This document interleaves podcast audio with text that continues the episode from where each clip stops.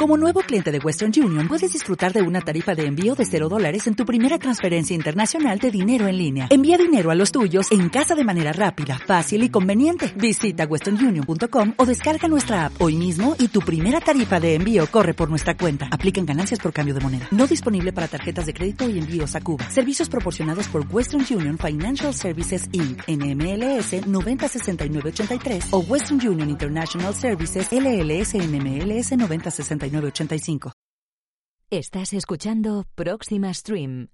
No te preocupes, al acabar te devolveremos al presente.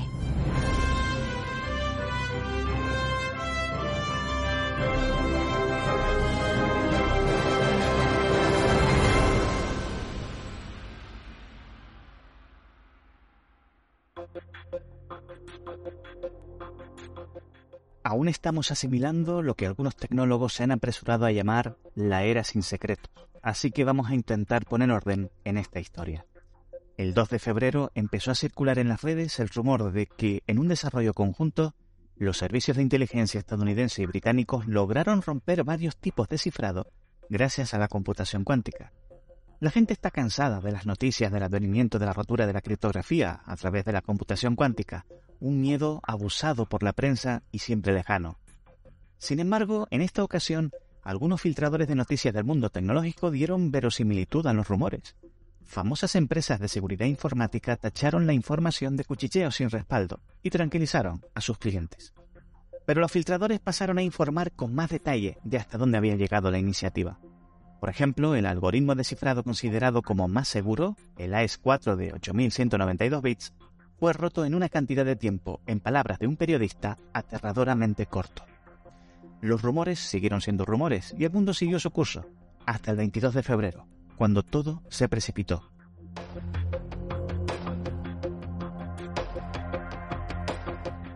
Por la mañana, algunos de los periodistas que confirmaron el asunto con anterioridad reportaron que un conocido grupo de hackers de origen chino filtró en la red un conjunto de herramientas basadas en una tecnología similar. En pocas horas, estos periodistas llegaron a presumir de tener una copia del software en sus manos, pero rápidamente borraron cualquier mención cuando portavoces de decenas de gobiernos de todo el mundo anunciaron represalias contra lo que consideraban la difusión de un arma peligrosa.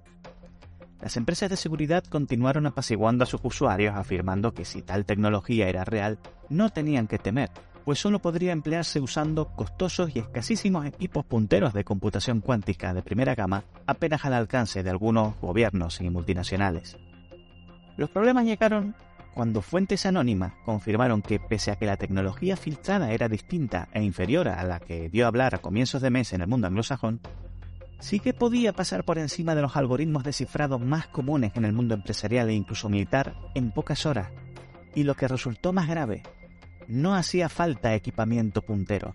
Cualquier individuo con acceso a alguna de las decenas de miles de computadoras cuánticas de bajo coste existentes en todo el mundo, particularmente usadas en universidades y empresas de investigación, podía ejecutar estas herramientas con pocos retoques en el software, que recibió el nombre de Unlocker.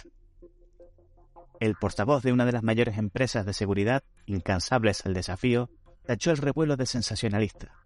No hay ninguna prueba de que Unlocker exista, denunció, ni ningún test, solo puro humo. La prueba llegó al día siguiente. Desde la década de 2020, las filtraciones de datos procedentes de servicios usados por centenares de millones de personas han sido el pan de cada día. Pero de esas fugas lo único aprovechable eran los metadatos, pues el contenido en sí estaba cifrado. Esto es lo que cambió el 23 de febrero, cuando se produjo lo que en la siempre chisposa prensa tecnológica se bautizó como The Cloudy Week o la Semana Nublada. Un bloque que reunía 3 exabytes de fugas de datos producidas entre 2019 y 2031 se volvieron a publicar, pero esta vez completamente descifradas.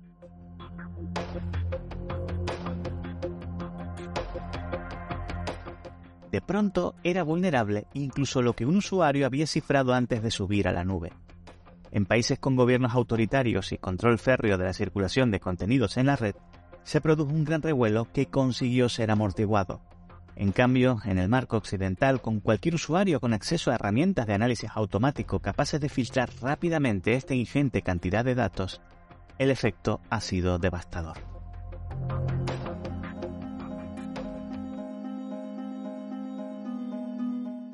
En media hora desde la filtración se produjo también el primer suicidio atribuido a ella.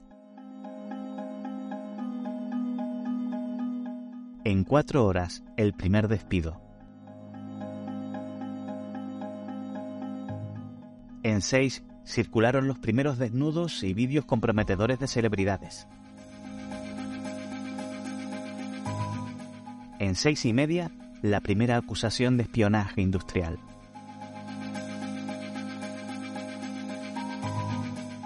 En ocho se destapó el primer crimen no resuelto.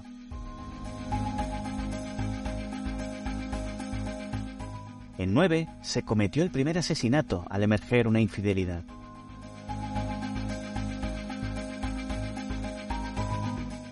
En 10 se anunció la primera dimisión política.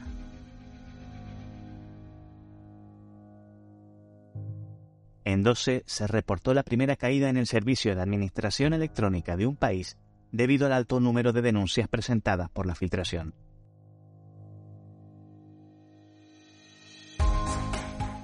En 14, la primera redada en una universidad por parte de las fuerzas del orden de un país para investigar el origen de la filtración.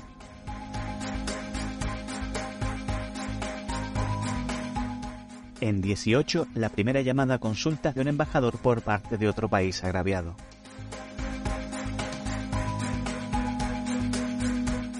En 24, el primer boicot a una gran empresa.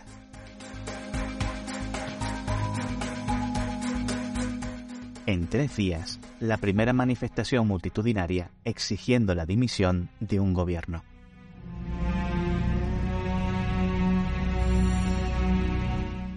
Los intentos por trazar el origen de la filtración de datos descifrados fueron infructuosos, y aunque se ha intentado, las computadoras cuánticas ya no son tan raras como para rastrear y auditar cada una. Las filtraciones continuaron durante semanas con contenidos actuales y distintos perpetradores, usuarios anónimos con accesos a computadoras cuánticas que ofrecían en la vieja red profunda sus servicios de descifrado a cambio de pagos con criptomonedas. Es decir, Poseer un ordenador cuántico no está al alcance de todo el mundo, pero cualquiera puede pagar a alguien con acceso a uno y al software Unlocker.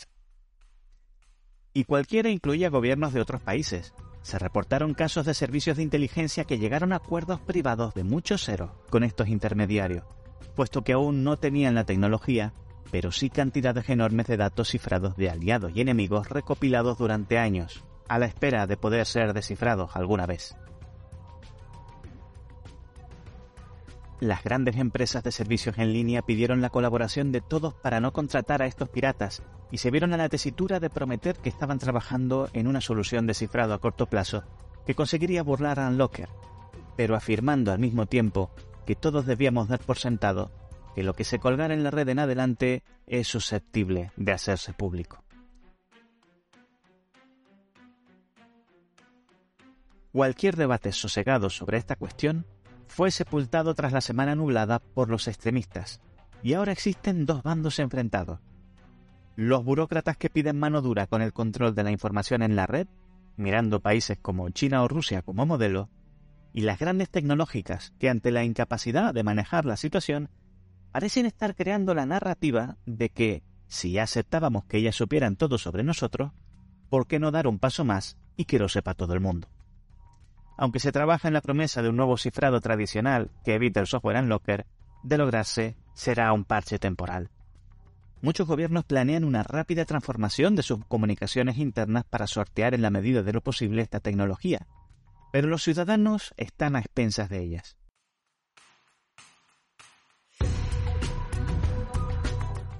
La supremacía cuántica ha llegado al mundo de la criptografía, ¿Estamos preparados para vivir en una era sin secretos? Un saludo y hasta la próxima.